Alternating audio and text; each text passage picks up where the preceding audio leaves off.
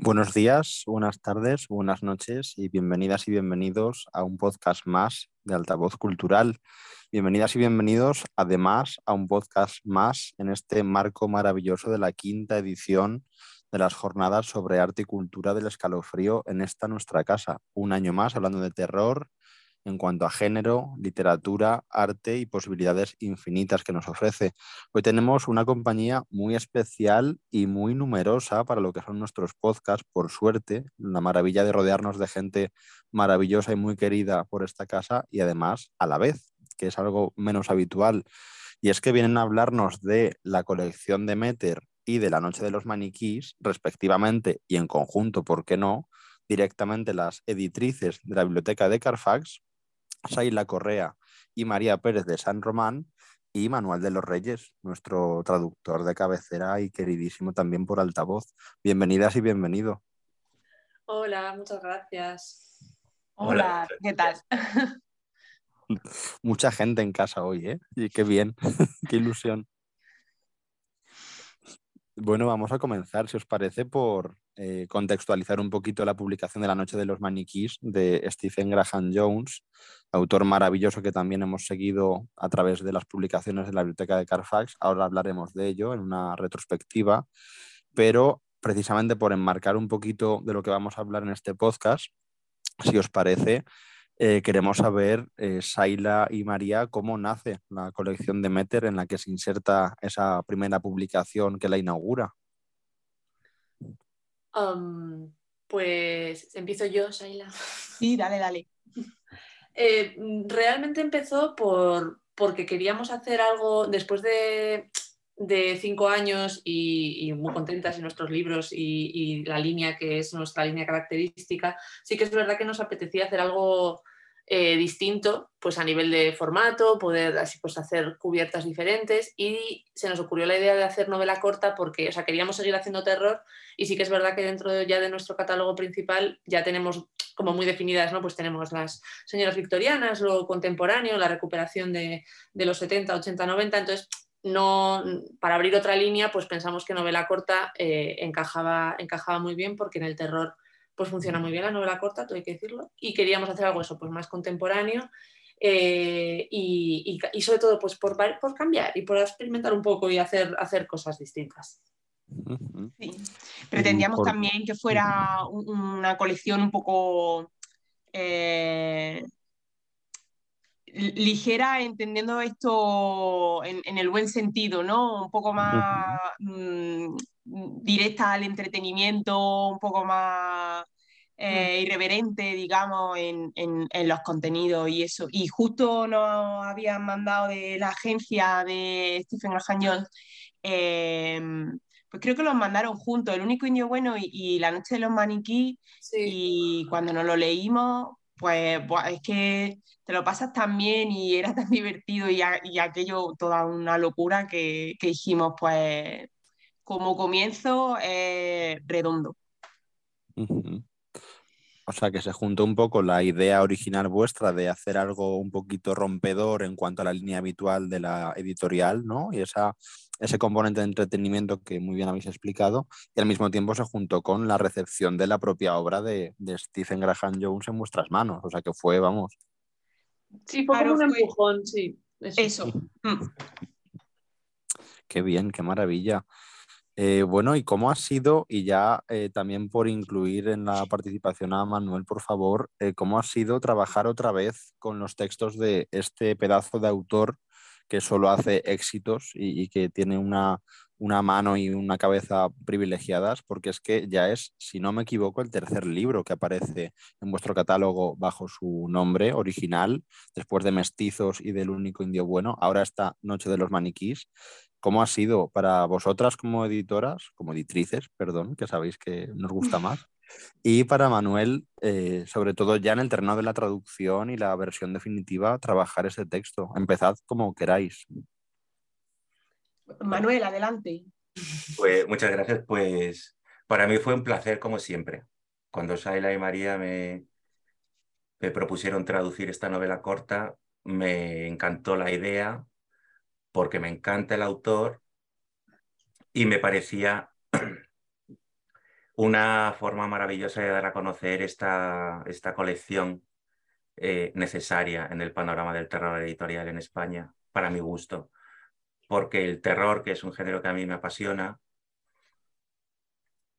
tiene novelas muy buenas, pero creo que de donde más brilla, o a mí me ocurre como lector, que es lo que más me gusta, es en las distancias cortas. el escritor se obliga a sí mismo a, comprimir una idea y exprimirla en el menor número de páginas posible.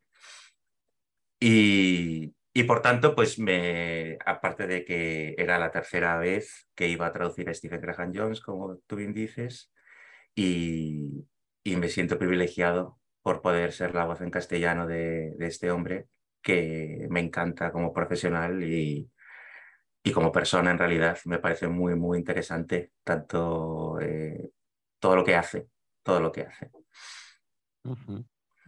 Y antes de avanzar, eh, chicas, disculpad, antes de, terminar un poco esa parte de la pregunta, eh, por ahondar en esto, Manuel, ya que estamos puestos en, esa continuidad de las obras del, mismo autor y, de, cómo eres tú su propia voz en, español, eh, ¿qué, diferencias básicas, para bien y, y, también en cuanto a ciertas dificultades tal vez, o no, no lo sé, eh, te han surgido en este proceso nuevo de, trabajo con la obra de La Noche de los Maniquís? Porque claro, por ejemplo, venimos de la más reciente, que es El único indio bueno, que es una pedazo de novela igualmente, pero evidentemente la densidad, el panorama mm, descriptivo, el propio número de páginas, de volumen de trabajo, etcétera, etcétera, pues son también condiciones muy diferentes a, esta novela corta. La obra de Stephen Graham Jones reúne, para mi gusto, y creo que es algo que, no he dejado de comprobar encargo a encargo. Reúne unas características eh, por lo que a prosa, eh, estilo se refiere, aparte del contenido, que encaja muy bien conmigo.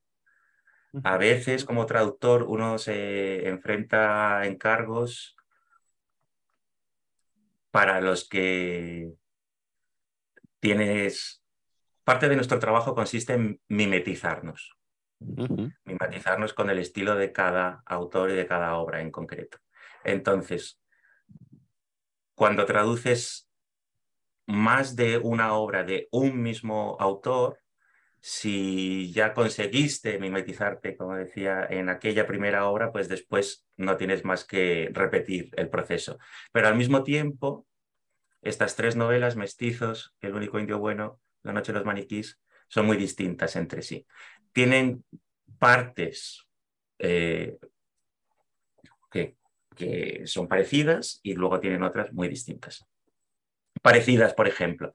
Parecido hay entre La Noche de los Maniquís y Mestizos, por cuanto la voz del narrador, que es una persona joven, pues es igualmente joven en cuanto a estilo. El vocabulario empleado. Es un narrador poco fiable. Con lo cual estás diciendo las cosas y no tienes por qué estar diciéndolas tal y como son. Eh, es eh, la voz de una sola persona, pero lo que te cuenta afecta a muchas personas que también comparten eh, las páginas del libro con, con, ese protagonista. Entonces, todo eso mm, eh, forma una serie de ingredientes que mezclados en mayor o menor medida te permiten o le permiten a Stephen Graham Jones que cuando el lector se acerca a cualquiera de sus libros reconozca el libro como suyo, sin duda, y al mismo tiempo decir, ah, pues se parece, pero no es igual a. Y esto, poder transmitirlo en castellano, es eh, muy interesante para mí como traductor, desde luego. Claro, porque al final efectivamente tu responsabilidad también está ahí en ese punto de trasladar esa mm, voz común a, las mismas, eh, a, diferentes obras, siendo el mismo autor, y a partir de ahí que se reconozca efectivamente sin tener que, que bueno, que, entender que puede depender de otras condiciones o de otros factores, sino que aunque la temática pueda ser distinta o pueda incluso, podamos hablar un poco de, cómo se enfoca el terror en los tres textos de formas diferentes, bien diferentes en cierto modo, eh, también hay esa base, por supuesto, construida de, voz reconocible y eso también es básico el que se pueda trabajar desde una versión, en este caso hispanohablante, para que surta efecto en todo tipo de, públicos, ¿no? En ese sentido, claro. Y también por esa parte, lo primero de todo, y no lo hemos dicho al empezar, eh, muy mal por mi parte, enhorabuena lo primero, de verdad, por, por el maravilloso libro, por la versión tan chula que ha quedado de la noche de los maniquís, a ti como traductor personalmente y a Saila y a María por todo el trabajo editorial que hay detrás, porque ha sido, vamos, un debut de una colección que tiene una pinta espectacular y, que a lo mejor es ahora muy ventajista decirlo, pero sí que no, mm, no sé, no me imagino ya ahora ya otro, otro comienzo que no sea con, con la ancha de los maniquís porque encaja tan bien para abrir un poco esa nueva línea de novela corta. Eh, retomando un poco el hilo, eh, compañeras, ¿cómo ha sido para vosotras en este caso ese, mm, ese nuevo reto de volver a trabajar una obra de Stephen Graham Jones después de haber publicado, que también me consta que ha sido un gran éxito para la biblioteca de Carfax, el, único indio bueno. ¿Cómo ha sido darle ese nuevo formato a un mismo autor?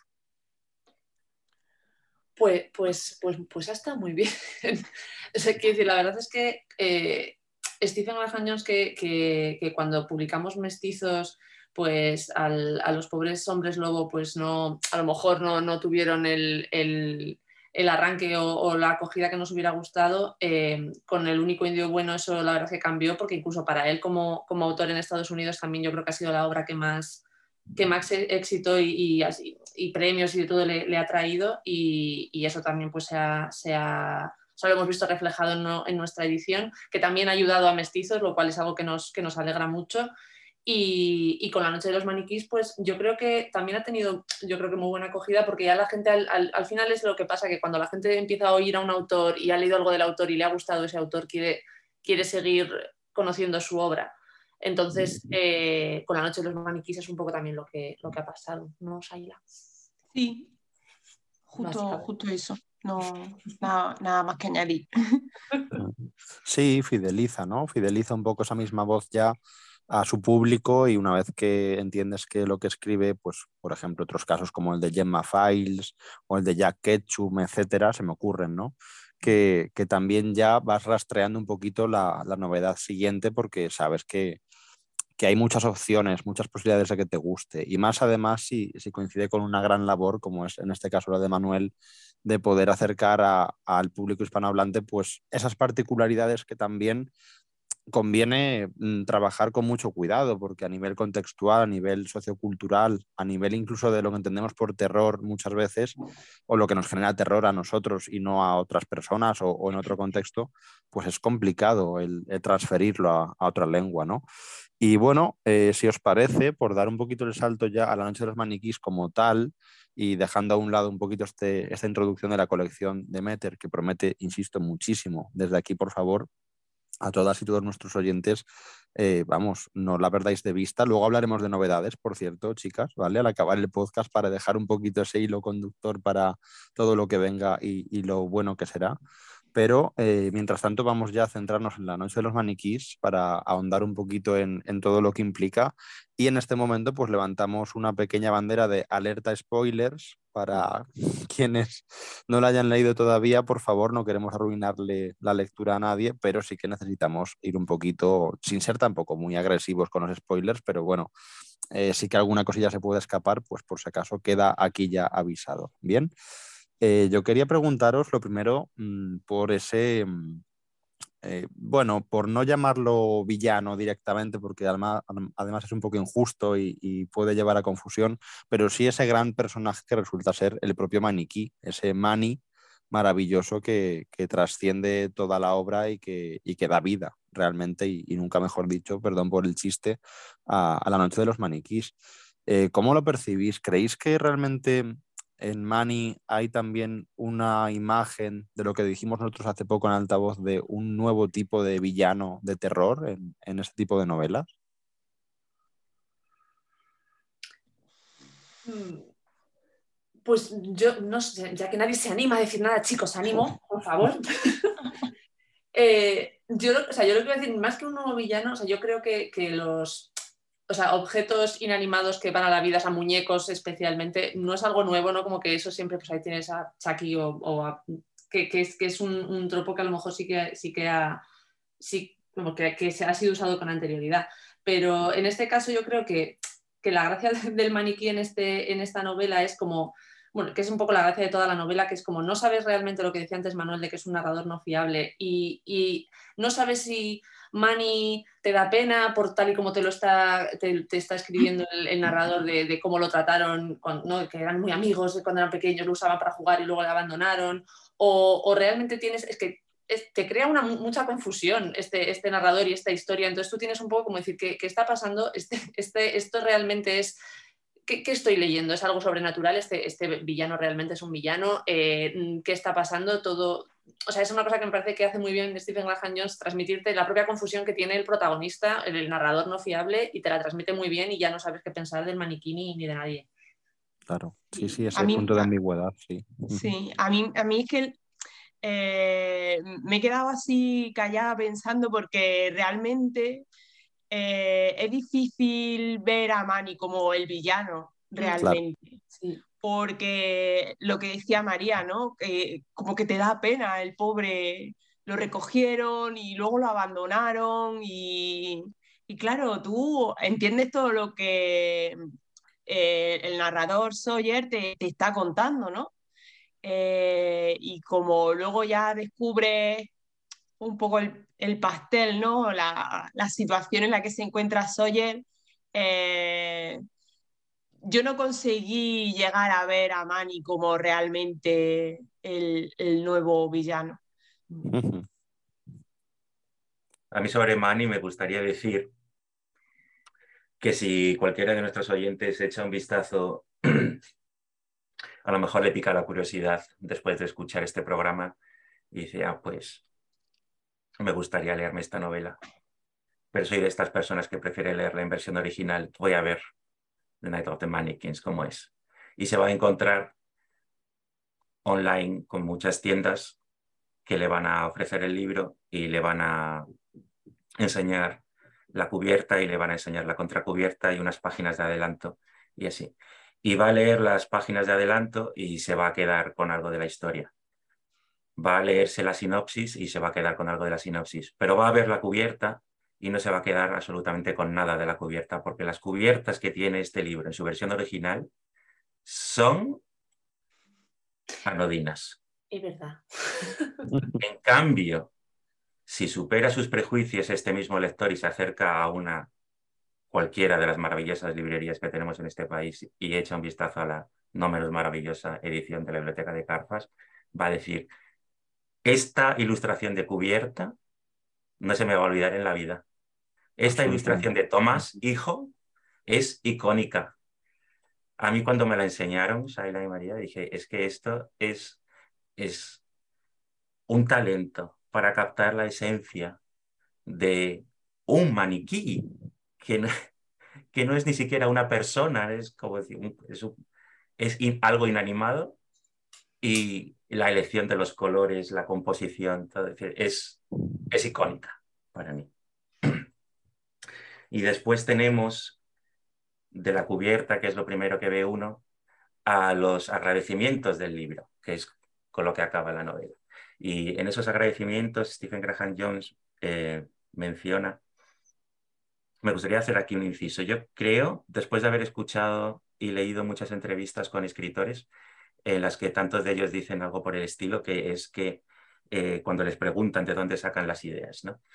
Pues, pues de aquí y de allá, retazos de conversación a lo mejor que se escuchan sin querer queriendo en el transporte público o, o una anécdota que te han contado o algo que has visto al otro lado de la acera. Es como si los escritores fuesen arbustos rodantes, espinos, que pasarán por la vida y se les quedarán enganchadas las experiencias ajenas, ¿no? Y de vez en cuando se paran, se quitan las pelusillas y con esos girones dicen, ¿qué hago yo ahora con esto? Y te hilvan a una historia. Pues uno de estos girones para Stephen Graham Jones fue un cómic que leyó siendo pequeño, joven, eh, eh, un cómic de la Patrulla X en el que se presentaba la figura de los centinelas. No se menciona por su título, pero yo estoy seguro de que fue eh, días del futuro pasado. Días del futuro pasado, que está guionizado por Chris Claremont y dibujado por John Byrne, pues fue un tebeo en su momento con el que yo también me quedé. Pero yo me quedé con la cubierta. Yo me quedé con, la portada de ese cómic en la que sale el mirando al lector con las garras de una mano fuera y el otro brazo protegiendo a una gata sombra aterrorizada, ¿no? Están contra la pared y en esa pared hay una serie de pasquines en los que salen retratos de otros mutantes y pone, pues, se busca o fallecido, o así. Y la historia de Días del Futuro Pasado es que los mutantes han perdido la guerra contra unas criaturas llamadas centinelas. Pues Stephen Graham Jones dice que leyendo esos cómics, eh, en una viñeta sale uno de esos centinelas, que son robots gigantes, agachándose y estirando el brazo para atrapar a un mutante.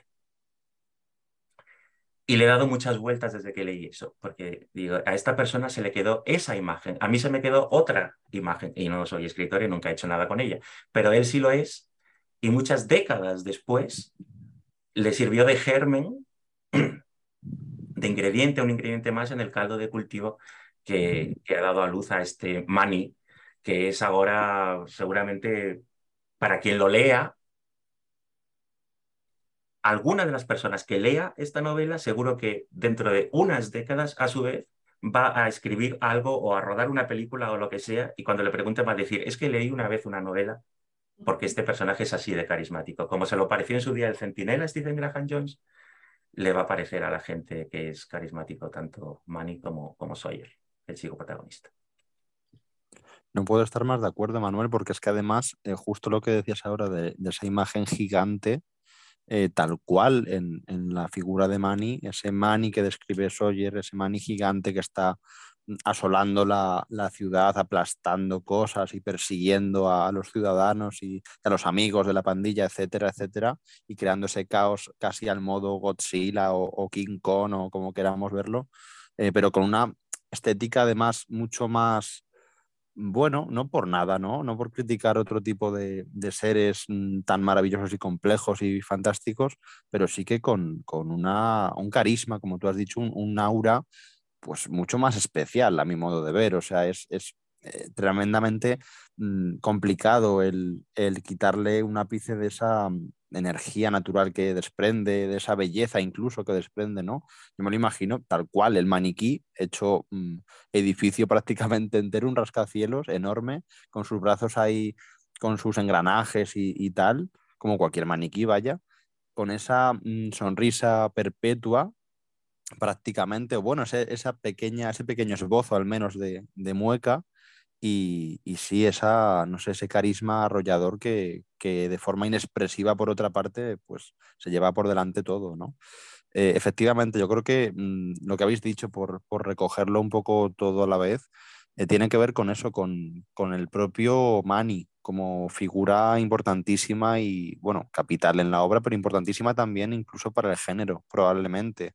Yo estoy muy de acuerdo con lo que habéis dicho a nivel de lo que transmite, de lo complicado que es realmente ponerle esa etiqueta que a priori es tan eh, rápida, ¿no? Cuando empezamos a leer o, a sospechar un poco por dónde puede ir la novela o lo que nos cuenta, sobre todo, como habéis dicho también, de forma un poco tramposa, queriendo sin querer el, el protagonista, narrador.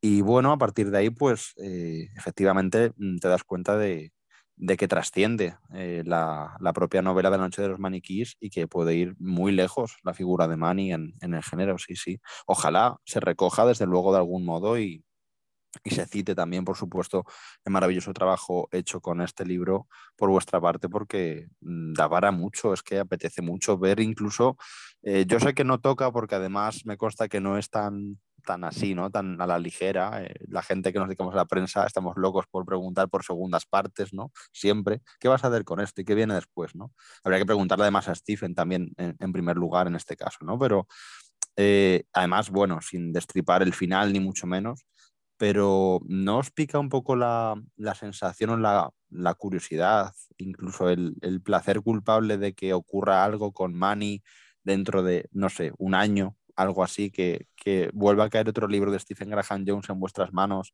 y a lo mejor no sea La Noche del Maniquís 2, porque por X razones que tampoco vamos a, a destrozar aquí en público eh, puede que no tenga sentido ninguno, claro, pero no sé, darle una vuelta o, hacer una precuela o no sé, eh, por, tirar un poco de imaginación, chicas y, chicos, em, no sé, ¿qué, ¿qué, os parece esta idea? ¿Creéis que eh, siendo Mani o siendo algún primo cercano tiene el maniquí como tal, como figura así importante, una continuidad mm, inmediata prácticamente en el género? Con, este hombre, con Stephen Graham nunca se sabe porque es muy prolífico y el hombre te escribe muchas cosas. Así que nunca, nunca es descartable que, vaya a recuperar que vaya a recuperar la historia. Mm, no lo creo porque creo que está como en otro ya, o sea, como que va avanzando y va escribiendo cosas más distintas y, y a lo mejor no le da por ahí, pero hombre, yo creo que posibilidades tiene, o sea, tanto, tanto precuela a lo mejor para conocer mejor cuál, por qué Sawyer que es el narrador, pues, eh, ¿no? pues es, termina un poco como termina o, o por qué, no sé, Manny fue importante en su momento, o incluso después por porque, pues porque, ¿por qué no? Entonces, la verdad, oye, si está dispuesto, pues aquí estaremos para leerlo. Yo entiendo a los fans, a los fans, de, de, cualquier cosa, ¿no? Cuando un fan se encuentra con algo que le gusta tantísimo, que dice esto, esto, esto se ha acabado de verdad. No, no puede ser. Y entonces escriben sus fanfictions y, y se meten en Wattpad y, y publican todo tipo de cosas. Porque no quieres que se acabe. Y, y al mismo tiempo, qué bien, ¿no? Acabarte una obra y que te deje con ganas de más. Mm.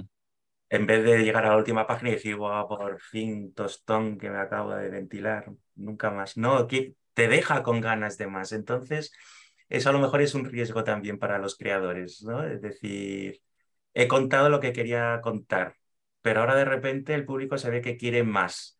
¿Cuento algo más, aunque ya no tenga tantas ganas de contarlo? No sé, creo que hay un poco de riesgo ahí, ¿no? Sí, además incluso con el tema de inevitablemente, ¿no? Nos pasa en, todo tipo de artes y sobre todo las que pueden permitirse una cierta continuidad más o menos lógica o, argumental y es el tema de la expectativa, claro. El tema de que el, topicazo, ¿no? De las segundas partes nunca fueron buenas, etcétera, etcétera.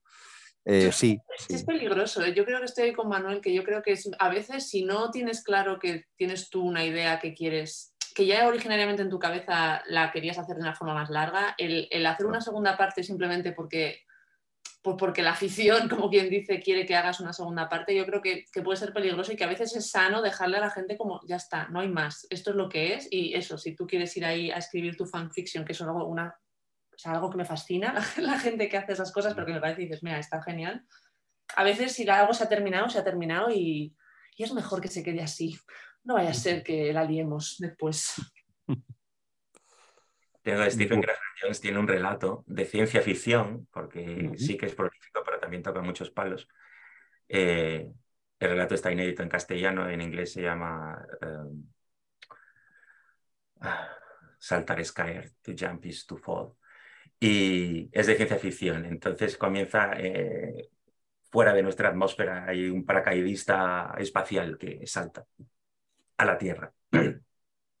Lo resumo muy brevemente. Eh, este paracaidista tiene poderes, es telepata. Entonces la idea es saltar sobre unas instalaciones concretas y cuando esté a la altura donde sus poderes ya le permitan leer el pensamiento de la gente, pues leer los pensamientos de un objetivo concreto y desplegar su, el sistema para no despazurrarse contra el suelo, sino planear salir de allí, volver a la base y contar los pensamientos que ha leído. Y mientras cae a tierra, pues eh, lee los pensamientos del piloto que lo ha llevado hasta ahí. Y entonces esos pensamientos le dicen que el objetivo cuyos pensamientos le han contratado para leer, pues no es tan malo quizá como se lo han pintado. Y acaba poco después y yo ese relato lo, leo y lo releo muchas veces porque es un texto que utilizo eh, como material en, mis cursos para los alumnos. Y lo releo porque no hay nada más ambientado en ese mundo. Y ojalá lo hubiera. Ojalá lo hubiera, porque esta, la idea, esta, es como decir, tú tienes esta idea, me la sueltas y me vas a dejar así ya para los restos, esto es crueldad. Es, es demasiado interesante, demasiado intrigante, demasiado potente que, que un escritor sea capaz de, de tener tantísimas cosas espectaculares en la cabeza, ¿no? Como para poder decir, bueno, esto lo escribo y son 12 páginas, esto lo escribo y son 150, esto lo escribo y son 400. Y ha, sacado un cómic recientemente, ha organizado un cómic, Earth Divers, donde, donde hay que asesinar a Cristóbal Colón para que no descubra América. Esto es que dices, tío, no paras, es todo, es demasiado interesante, ¿no? Entonces, claro, yo me imagino que a, cualquiera de nosotros decimos, mira, yo quiero que me escribas un Mestizos 2 o quiero que me escribas una novela ambientada en este relato que os acabo de contar o, como decía Fer, que yo quiero La noche de los maniquís 2, 3 y 4. Y en cambio, él, pues claro, va a lo suyo y nos deja ahí lampando y nos seguimos leyendo todo lo que escribe porque al final todo lo que escribe este hombre nos gusta. Es que Manuel, al menos un, una peli con, con La Noche de los Maniquís, yo lo veo. O sea, y, de verdad que yo, en fin, suena a que os lo estoy pidiendo casi a vosotros para que se lo hagáis llegar, pero... Si, nosotros de, si de nosotros dependiera, bueno, un mestizo o La Noche de los de El último indio bueno, todo. Pero y además, eh, eh, hablando en serio, que precisamente y, fuera ya de, la broma, vamos, no de la broma, el deseo es real, ¿eh? pero en fin, por no exagerarlo, ¿nos pasa que también tiene que ver con que es tan visual? O sea, es tan. Describe, no sé, escribe tan bien a nivel de, del aparato descriptivo de las novelas que escribe que mm, tú estás ahí, o sea, yo estaba en el cine con los compañeros de Sawyer mm, ahí en ese momento, o estaba cuando produce el estallido final y hay, hay un poco ese conflicto de un montón de personajes que se recuperan, otros que aparecen de nuevas, eh, bueno, en fin, eh, no, eh, el tema de cierto padre un poquito a lo Rambo, etcétera, etcétera, para no destripar nada. Pero en fin, yo estaba ahí, o en aquella habitación del colega, también estaba ahí, con miedo de decir, madre mía, no vas a hacer eso, en fin, no sé estaba en ese sitio leyéndolo tal cual. Yo es verdad que mm, por suerte creo que es una, no, ya una virtud, pero sí que a lo mejor es algo bonito. Y es que, eh, ah, bueno, hasta que acabe mal de la cabeza, también os lo digo, eh, soy muy, mm, me, meto mucho, o sea, soy muy inmersivo cuando leo algo que me gusta, realmente noto que, que, lo vivo, o sea, lo vivo y me quedo días habitando el texto. Y luego además para trabajarlo en una reseña, por ejemplo, como es este caso, ¿no? Y releerlo y sacarle jugo y tal. Pero en ese sentido, eh, yendo al, tema visual otra vez, eh, creo que, bueno, y, no por comparar, que, siempre es injusto de algún modo, pero sí que a mí me parece de los autores más viscerales, en el mejor de los sentidos, que he leído jamás. Sí, sí que es muy visual. Yo creo que eso lo hemos comentado alguna vez también, eh, o sea, algunas que hemos hablado con, Manuel de, Stephen Graham Jones, que, que, es verdad que es, o sea, que tiene esa cosa como que es un estilo muy oral que parece que te lo está contando él o sea, tomándote un café y, que es, y que es muy, es verdad que es muy visual, que, es muy cinematográfico, ¿sabes? Que, sí, tal cual. Que, Hollywood llame a su puerta, por favor, porque, porque yo creo que puede que pueden salir cosas de ahí muy interesantes porque es que lo, tiene ya, o sea, ya, ya tiene esos componentes. Mm. Sí, sí, sí. Sí que lo hemos hablado más de una vez y, y es que tenéis toda la razón, se nota cuando llevas, cuando llevas unas páginas, se nota enseguida. Eh, a mí se me quedó, porque luego estamos hablando de terror, ¿verdad? Y el terror es muy subjetivo y, y todos reaccionamos a nuestra propia manera delante de tal o cual cosa. Hay una escena en esta novela en la que está el chico protagonista ahí. Es una cena familiar. Y la madre está preocupada con una cosa que le ha pasado a la vecina, el padre está dándole vueltas a la cabeza, pensando en una cosa que su padre, que vendría a ser el abuelo del protagonista, que si lo, iba a llevar a pescar cuando era chaval, y dice, pues tendría que hacer lo mismo con mi hijo. Y, el chico sabe que su padre no lo va a llevar a pescar en la vida porque en realidad no le apetece. Es un agobio de escena ver esa familia no es exactamente disfuncional, porque en ese momento no hay un padre alcohólico, no hay una madre que esté empastillada. El chico, mm, bueno, hace sus cosas, pero nadie lo sabe. Es, es una familia cualquiera. Son, tienen en la cabeza las movidas que tenemos cualquiera de nosotros en la cabeza cuando estamos sentados con, con nuestra familia, ¿no? Y, y, te quedas leyendo eso y te, te, estás tú con ellos sentado a la mesa, para mi gusto. Y a mí Tal cual. me retrotrae, me hace pensar en, cosas, por ejemplo, cuando uno llega a esta edad en la que todavía recuerda muy bien, bueno, cada vez menos bien, pero todavía recuerda lo que era ser adolescente, sobre todo porque ya tiene hijos que están en esa adolescencia y se lo recuerdan constantemente. Y tú ves a tu hijo que está distraído a lo mejor, está, tú, tú lo estás observando de reojo y le preguntas qué tal, y te dice, no, sí, bien, y luego ves que coge el móvil a lo mejor y se pone a contar. Lo que sea que tiene en la cabeza no te lo está contando a ti. Se lo cuenta a un amigo o no se lo cuenta a nadie y tú te has pasado toda la vida intentando inculcarle que si le pasa algo, lo que sea, cuando sea, que confíe en ti y ves que en esa edad no va a confiar en ti porque es el superpoder mutante de los adolescentes, no hablar con los padres y la frustración y al mismo tiempo el tirar la toalla y decir, bueno, pues qué se le va a hacer, ya dale cinco años más y la cosa cambiará. Y, y todo es algo que es tan humano y tan real y tan cotidiano y tan del día a día, eh, ¿cómo lo hilvana este hombre para que cause desasosiego? A mí me, me fascina el estilo que tiene este autor. Tal cual, la escena de la cena igual, es, es brutal, o sea, y, en mi caso que no, no me toca todavía la paternidad, pero sí que es muy cierto ese sentido de aislamiento que se produce alrededor de, de, esa mesa familiar que debería ser pues de todo menos fría, ¿no? Y, y que además retrata un poco efectivamente eh, de forma casi universal, diríamos, eh, esas sensaciones, efectivamente, que va más allá un poco de, del contexto marcado de pues, toda la cultura eh, que tenga que ver con el autor propiamente, a nivel eh, también de, de, biografía, que esto es lo, lo, que siempre también comentamos mucho cuando se escribe terror en, en algún género así un poquito más eh, próximo a, a, la verosimilitud, pues el, el, qué componente hay, ¿no? De, de experiencias propias y demás, ¿no?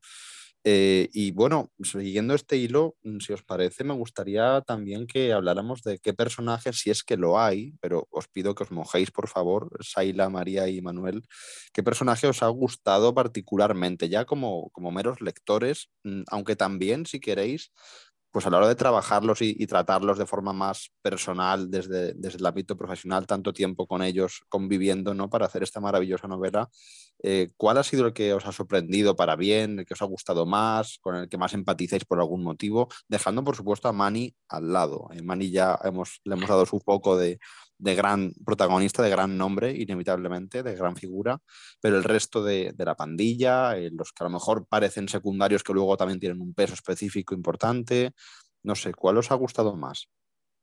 A mí, a mí me encanta Soye.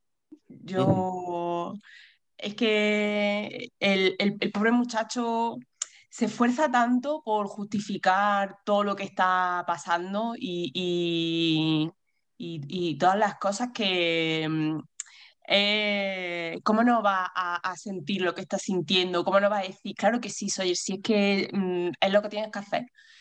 Eh, a mí es de, de, de mi favorito. Es que yo creo que esta novela precisamente es complicado. O sea, Sawyer es, es tan omnipresente porque eh, está, está narrado en primera persona y estás viéndolo todo a través de sus ojos y de unos ojos que no son fiables, que, que claro, te cuesta, no, te cuesta realmente ver a los otros pobres de sus amigos cómo, cómo lo están pasando de verdad, eh, porque él es todo él, no es, él está pensando, y esto es así, y estas familias se sienten así, y mis amigos tal, y, y tengo que hacer esto, porque ellos se están sintiendo así, pero tú no sabes realmente cómo, cómo se están sintiendo sus amigos. Entonces, como que es difícil llegar ahí. O sea, a mí siempre me, o sea, a mí me gustaba el personaje de, este, creo, Daniel, creo que se llamaba, que, era, que, que en el fondo es la chica ¿no? Que, que, a él le gusta, que a Sawyer le gusta, porque, porque creo que también es, es, es como, pues la, así hace un poco de spoiler porque es como el primer, la primera muerte del, del libro, ¿no? que es la, la, la otra chica de la, de la, pandilla, Sana, y es como que ella se queda ahí un poco como, no sé, como en medio con mis amigos, este chico, luego tengo un novio por ahí que yo sé que a mis amigos no, creo que no les gusta, y, y Daniel, pues la pobre, pues es como que la ves ahí un poco como diciendo, a ver cómo salgo de aquí, pero, pero es un poco eso, o sea, y lo que dices ahí, es que Sawyer está todo visto a través de él, entonces es, es como una barrera que te, que te impide llegar a, a, conocer realmente al resto de los personajes, o, o así lo, lo, viví yo. Yo me sentí muy identificado con Shana, precisamente. Ole. Aunque, aunque quizás sorprenda a los lectores. Les voy, tengo aquí una cita, es muy breve, para que los lectores vean por qué esto puede ser sorprendente. La cita reza. Shana fue la primera en caer, y por caer me refiero a morir, y por morir me refiero a que fue asesinada. O sea, esta es la historia de esta muchacha resumida. Pero hay mucha Shana en el libro porque hay mucho flashback. Entonces, mm. esta novela comienza cuando el grupo de amigos decide gastarle una broma precisamente a Shana, que está trabajando de acomodadora en unos fines y yo me sentí muy identificado con ella. Porque ¿quién no ha tenido un trabajillo de verano? En mi caso, durante varios años los veranos significaban gasolinera. Y estabas ahí intentando comportarte como el adulto que se esperaba que fueses, responsable y, en fin, llevando bien tus cuentas y vistiéndote con el uniforme que te han dado y saludando a los clientes, dando las gracias cuando te daban una propina, portándote bien, portándote como una persona mayor y tenían que venir los colegas. cuando menos te lo esperabas, cuando menos pegaba de madrugada porque en vez de irse a casa se habían ido a la gasolinera a darte a ti la chapa o por la tarde ya levantados de la siesta cuando tú estabas hecho polvo y ellos súper lozanos. Y eres como vivir en un mundo paralelo. Tú estás en el mundo de la responsabilidad, de la adultez y tus compañeros, tus amigos que tienen exactamente la misma edad que tú, pues están a otras cosas. Y es lo que le pasa a esta muchacha, que ella este, no quiere que la despidan, el trabajo es importante para ella, el sueldo hace falta en casa y los payasos de los amigos están, venga a gastar bromas, nos colamos en el cine, te van a reñir, te van a y, y yo dije, no, pobre, y encima se la van a cargar, de verdad, esto es, que es ya hurgar en la herida, ¿no? Y me gustó, me gustó mucho eso. Y antes de que nos apartemos del todo del tema cinematográfico, mmm, no sé si conocéis una película que se llama Tenemos que hablar de Kevin.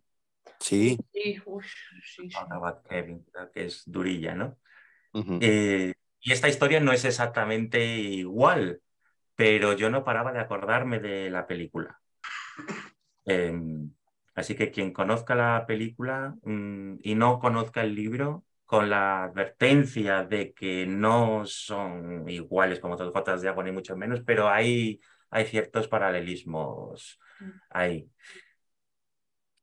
Sí. Qué maravilla, qué maravilla. Y además sirve para cerrar, vamos, de forma prodigiosa esta carta de presentación a, a, la noche de los maniquís, en mi opinión. Creo que, vamos, queda introducida de lujo para que nuestras y nuestros oyentes se acerquen a ella con todos estos ingredientes que hemos desgranado, sin ser como ha salido perfecto, chicos, de verdad, gracias. el tema de, del tratamiento de posibles spoilers, porque además yo soy el primero que, como hablemos de algo que me ha gustado, ya tenemos que, que apagar la grabación y hablar aparte porque si no es imposible. Pero ha, quedado genial, creo. Creo que es una invitación maravillosa a, a, la novela de Stephen Graham Jones, traducida por Manuel de los Reyes y publicada por la Biblioteca de Carfax en esa nueva colección que lleva el nombre de Demeter. Y bueno, pues por salirnos ya un poco del, del guion no establecido, porque aquí no había guion ninguno, es otro de esos momentos mágicos de, de estos podcasts de altavoz que no hay normalmente un guion, y menos para una charla así tan amistosa y tan, tan rica y tan fluida. Eh, sí que quería preguntaros ya, yéndonos un poquito más de ese contexto inicial de la charla, por vuestros proyectos a corto y medio plazo, eh, porque, bueno, La Noche de los Maniquís, la colección Demeter de novela corta, Stephen Graham Jones que seguirá produciendo y produciendo y estaréis ahí los tres para atender todo lo que sea menester y vamos, los lectores agradecidísimos por ello una vez más. Pero más allá de todo ello, que ya de por sí es maravilloso, pues ¿qué tenéis entre manos? ¿Qué podéis contarnos? Es el momento de las exclusivas en Altavoz Cultural. Por favor, es, es todo vuestro, chicas y, y, Manuel, por favor, para lo que queráis compartir con nuestros oyentes, pues es la ocasión perfecta en estas jornadas del escalofrío.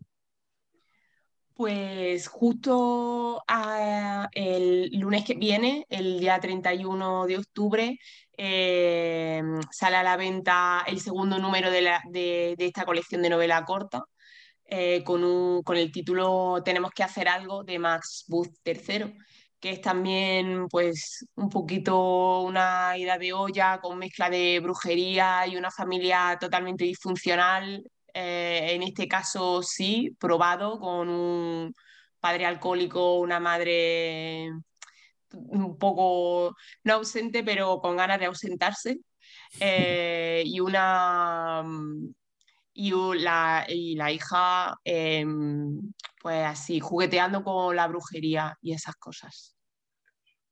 Sí, se les, va, se les va a todos un poco todo de las manos, la verdad, pero, pero es, muy, es muy entretenida. Es un poco lo que decías, Ayla, antes de, que esta colección también, pues eso, que sea un poco, un poco más ida de olla y yo creo que definitivamente tenemos que hacer algo, va, va por ese camino. Es un poco así. Y, y luego, bueno, tenemos ya Ketchum, que llega el 14 de noviembre. Eh, que es Perdición, que es una novela que originalmente se, titula The Lost y que no había sido nunca publicada al, español. Y bueno, es nuestra, pues ir trayendo ir trayendo a Ketchum poco a poco. Y en este caso también es, pues, pues como es él, ¿no? Él, siempre escribía de, sobre el terror más real y que los monstruos realmente son los seres humanos y de lo que son capaces de hacer. Y en este caso es un poco como el, pues el nacimiento de un asesino en serie básicamente. Y... así terminamos el año. Y así terminamos el año.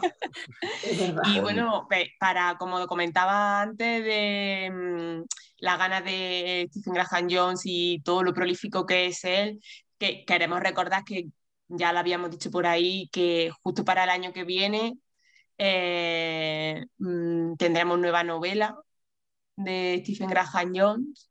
Mm, mi, corazón es una motosierra. My heart sings a chainsaw. Que también nos la, va a traducir Manuel, como no, y que estamos muy contentas. Y, sí, pues dentro de un año, justo, más o menos. más o menos. Sí. Mm. Sí, sí. Qué maravilla. yo, sí, que estoy contenta de que me hayan brindado la oportunidad de traducir esta, lo que va a ser ya mi, cuarta novela de, Stephen Graham Jones, porque como les he comentado alguna vez a María de Saira, digo, si eres una editorial de terror, tienes que tener en tu catálogo una novela que se llame Mi corazón es una motosierra. Qué precioso. Lo pide, lo pide. y yo, por suerte, pues tengo varios proyectos, eh, aparte de este, que como están las editrices aquí, se puede decir, hay otros eh, que no puedo comentar, pero va a haber más terror para mí en el futuro y más ciencia ficción. Y, y lo que sí puedo decir es que antes de que acabe el año saldrá una antología que traduje ya hace unos meses y va a salir ahora, no sé si ahora, ahora, pero antes de que acabe el año, para la editorial Alma en su colección de clásicos ilustrados.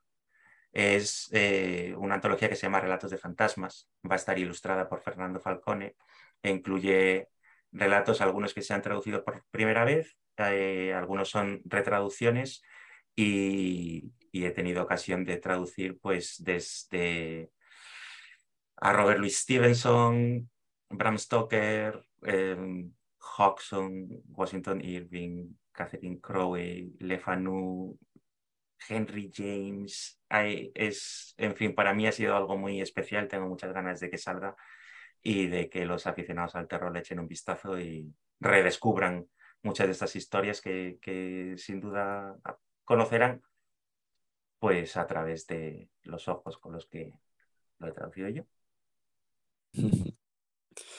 Bueno, pues nada, nada más que añadir a, esta batería de buenas noticias. Eh, de verdad, gracias a los tres. Eh, muchísima suerte, muchísimo éxito en cada uno de esos proyectos estupendos que nos aguardan. Y desde aquí, bueno, eh, creo que no hace falta, pero por si acaso siempre insistimos en altavoz, no solo os quedéis con este podcast, con La Noche de los Maniquís, que de por sí es estupenda y que os va a encandilar desde el principio que, que empecéis a leer, pero quedaros con estos nombres, quedaros con Saila Correa, con María Pérez de San Román y la Biblioteca de Carfax y quedaros con Manuel de los Reyes, ese traductor que tanto admiramos, que tanto queremos en esta casa también y que además nos ayuda inevitablemente a conocer un montón de voces a través de la suya que nos cautivan constantemente a los amantes del género. Así que de verdad gracias de corazón por aparecer hoy una vez más en, nuestras jornadas del escalofrío de un modo u otro. Eh, sabéis que os tenemos súper presentes en todo lo que hacéis individualmente y en conjunto, como ha sido este caso de la noche de los maniquís. Y por nuestra parte, pues daros las gracias otra vez y desearos todo lo bueno. Muchas gracias a vosotros por contar con nosotros una vez más. Eso es. Ha sido un placer, muchas gracias. Bueno, pues